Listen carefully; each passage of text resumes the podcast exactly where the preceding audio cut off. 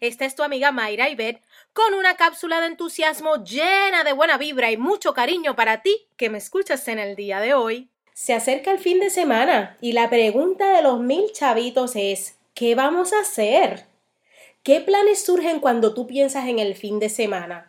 Desde salir a pasear, buscar nuevos lugares para descubrir, aventuras en el campo, ir a la playa con amistades, no sé, caminar por una vereda, en el bosque o simplemente tirarte así, mira, en tu cuarto favorito a descansar. Son tantas las opciones de acuerdo al ánimo que tú tengas, pero lo importante es disfrutar de tu entorno y de tu espacio. Hoy te invito a planificar tu fin de semana, divertirte entre tantas cosas por hacer, descansar y recargarte de toda la energía para llegar con ánimo y continuar una próxima semana.